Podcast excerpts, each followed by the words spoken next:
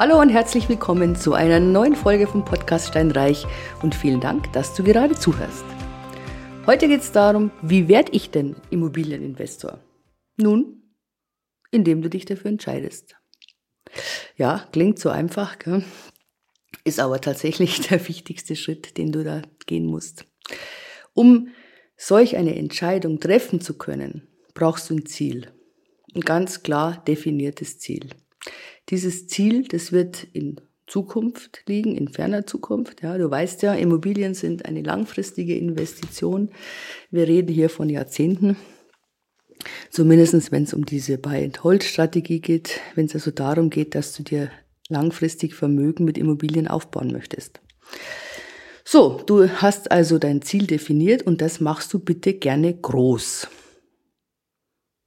Das ist bei jedem individuell. Der eine sagt, okay, ich möchte mit 50 entscheiden, arbeite ich weiter oder mache ich mal ein Sabbatical-Jahr oder mehrere Jahre oder arbeite ich gar nicht mehr oder mache ich mich selbstständig. Der andere sagt, ich möchte im Alter absolut unabhängig sein von irgendwelchen Zahlungen. Je nachdem, was immer dein Begehr, was immer dein Ziel ist, mach es groß. Es wird sowieso in Etappen dann passieren. Und dann hast du was, worauf du hinarbeiten kannst. Jetzt habe ich ja gerade gesagt, das ist äh, langfristig äh, das Investment. Das Ziel ist in weiter Zukunft. Das heißt, du brauchst natürlich schon gewisse Trigger, damit du auch dran bleibst, damit du dieses Ziel auch erreichst. Und eigentlich die größten Trigger, das war schon äh, in der freudschen Philosophie so, sind eben Lust und Schmerz. Also Freud hat gesagt, dass der Geist versucht, Schmerz zu vermeiden und Lust zu gewinnen. Und das die stärksten Trigger, die wir so kennen. Wobei natürlich dieser Schmerzvermeidungshang äh, oder Trigger, der ist noch viel größer als der Freude zu empfinden. Du musst jetzt dieses Prinzip, dieses Prinzip musst du verstehen und musst dir zunutze machen. Du machst es so, indem du ein Blatt Papier nimmst, dir dieses Ziel aufschreibst und dann machst du zwei Spalten auf der linken Seite Schmerz, auf der rechten Seite Lust und du schreibst auf der linken Seite all das rein, was dir Schmerzen bereitet, wenn du das Ziel nicht erreichst. Und auf die rechte Seite kommen die ganzen vergnüglichen Gedanken und Sachen, die du machst, wenn du das Ziel erreicht hast. Und dann setzt du dich hin und du spürst den Schmerz und du fühlst die Freude. Das musst du wirklich ganz intensiv machen, indem du das ist nicht dir nur gedanklich vorstellst, sondern indem du tatsächlich das Blatt Papier nimmst, das aufschreibst, da beschäftigst du mehrere Sinne damit. Und damit manifestiert sich das besser in deinem Geist. Damit kannst du deinen Geist und deine Emotionen besser kontrollieren. Denn die große Gefahr ist natürlich auch, dass dieses Lust-Schmerz-Prinzip in der Gegenwart, in der unmittelbaren Gegenwart sehr viel stärker präsent ist als jetzt in die Zukunft gerichtet. Sprich, du hast 100 Euro und du entscheidest dich nun dafür, lege ich es an für das Investment, für meine Immobilie oder mache ich mir einen netten Abend mit Freunden. Tja. Und deswegen ist es so wichtig, dass du dir dieses Ziel vor Augen hast und dass du diese Tabelle vor Augen hast. Denn wahrscheinlich wird der Schmerz, mal jetzt mit Freunden nicht essen gehen zu können, doch ziemlich stark sein und momentan unmittelbarer auf dich wirken als diese Freude, ähm, wenn du dann im Alter mal eine Immobilie hast und gechillt in deinem Sessel sitzt und dir keine Gedanken machen musst. Deswegen visualisier's, macht es. So, also du hast deine Entscheidung getroffen, du hast dein Ziel definiert und du sagst, ich möchte nun in Immobilien investieren. Das ist schon der erste Fehler. Konjunktiv. Du möchtest nicht, du tust es. Der größte Fehler ist, Entscheidungen halbherzig zu treffen. So vage, so ja, ich möchte, ich sollte, ich könnte, der gute alte Konjunktiv, das ist ganz schlecht. Du musst in die Umsetzung kommen. Also wenn du eine Entscheidung triffst, dann muss die tatsächlich mit vollem Herzen und Verstand getroffen werden. Diese Entscheidung in Immobilien zu investieren, die betrifft dich ja oder die beeinflusst dein Leben ja unmittelbar. Es ist ja nicht so, dass du das aus der hohlen Hand raus machst. Das, bedeutet Arbeit, das bedeutet auch Einschränkung, ja. Das heißt nicht, ich möchte mal irgendwann und sich so auf die Couch legen und davon träumen, dann passiert nichts. Du musst in die Umsetzung kommen. Genauso fatal ist es natürlich, wenn du sagst, ja, ich investiere in Immobilien. Super. Und ich bin bereit dazu. Und du bist empfänglich für alle möglichen Aktionen und voller Begeisterung und Freude darüber, dass du die Entscheidung getroffen hast triffst du zu voreilig die falschen Entscheidungen. Sei es nun, dass du eine Wohnung siehst, die dich begeistert. Und du denkst ja, wow, das ist, das ist ja so schön und der Preis ist auch okay. Aber nicht bedenkst, dass die Wohnung eigentlich in einer beschissenen Gegend liegt oder eigentlich nicht das ist, was man so gemeinhin als Butter- und Brotimmobilie nimmt, die man leicht vermieten kann, die man leicht wieder verkaufen kann, die dir halt einfach nur gut gefällt. Oder sei es, dass du jemanden triffst, der dir sagt, Mensch, ich habe hier ein tolles Investment und du brauchst kaum Eigenkapital, du musst dich um gar nichts kümmern, es wird alles gemacht und du musst eigentlich nur jedes Monat das zahlen und du hast diese und jene Vorteile und diese Steuersparnis und diese Miteinnahmen. Und wie gesagt, du musst dich um gar nichts kümmern das ist ganz gefährlich, weil du bezahlst immer. Natürlich, warum sollte denn jemand das machen? Warum sollte sich jemand um Mieter kümmern, wenn er sich das nicht bezahlen lässt? Also du bezahlst immer und du machst es nicht. Also ganz ehrlich, wenn du jetzt sagst, du willst in Immobilien investieren und das macht jemand und sagt jemand, dann erwarte ja, dass er, mit, dass er sich damit beschäftigt. Ja? So, also du wirst mit Verstand rangehen und dich nicht einfach von irgendjemanden oder von irgendeiner Wohnung begeistern lassen. Du musst schon dir natürlich Wissen aufbauen, das ist doch ganz klar. Ja, aber jetzt sind wir natürlich wieder beim dritten Fehler.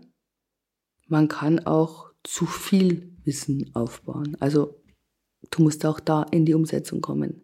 Es gibt genügend Leute, die sagen, ich werde in Immobilien investieren, aber hm, man muss natürlich äh, sich erkundigen und dieses oder jenes lesen und dann muss ich Wissen aufbauen und die lesen und die hören und die und die die die gehen raus und, und unterhalten sich und und lernen und machen und tun und Monate vergehen, Jahre vergehen und die kommen nicht in die Umsetzung.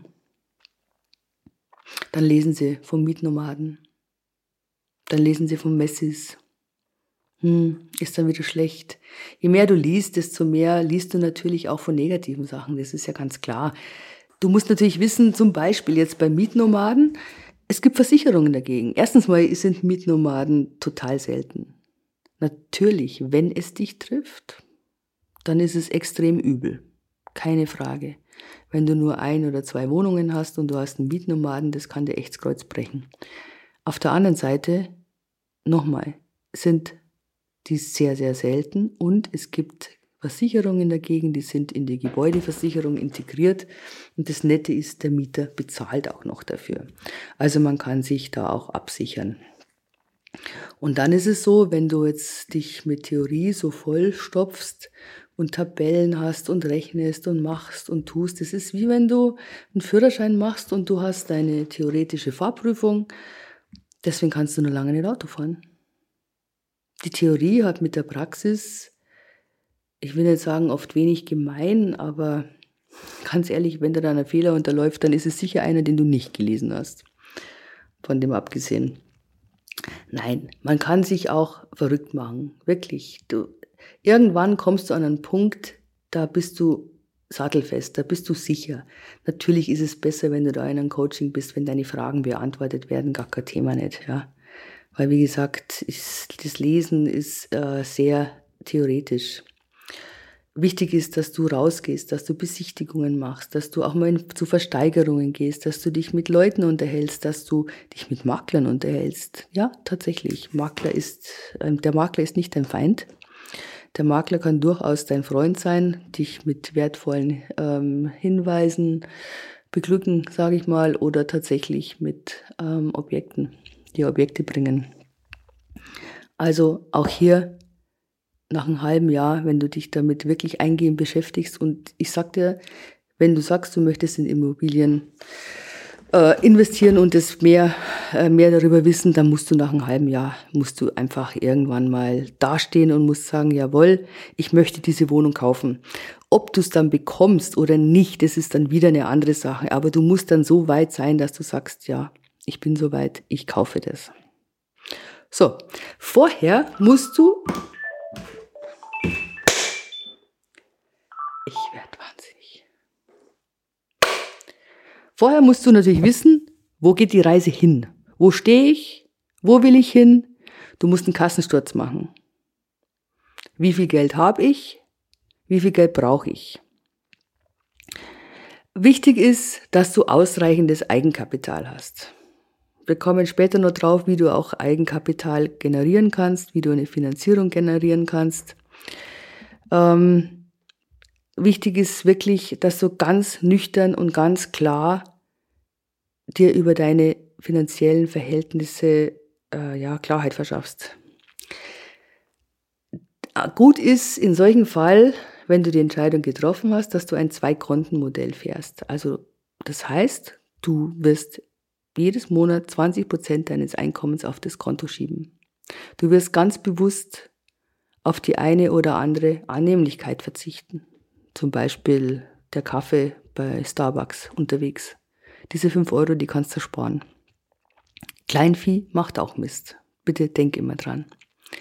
Also dein Ziel ist es, 20 Prozent deines Einkommens auf die Seite der Investition zu schieben.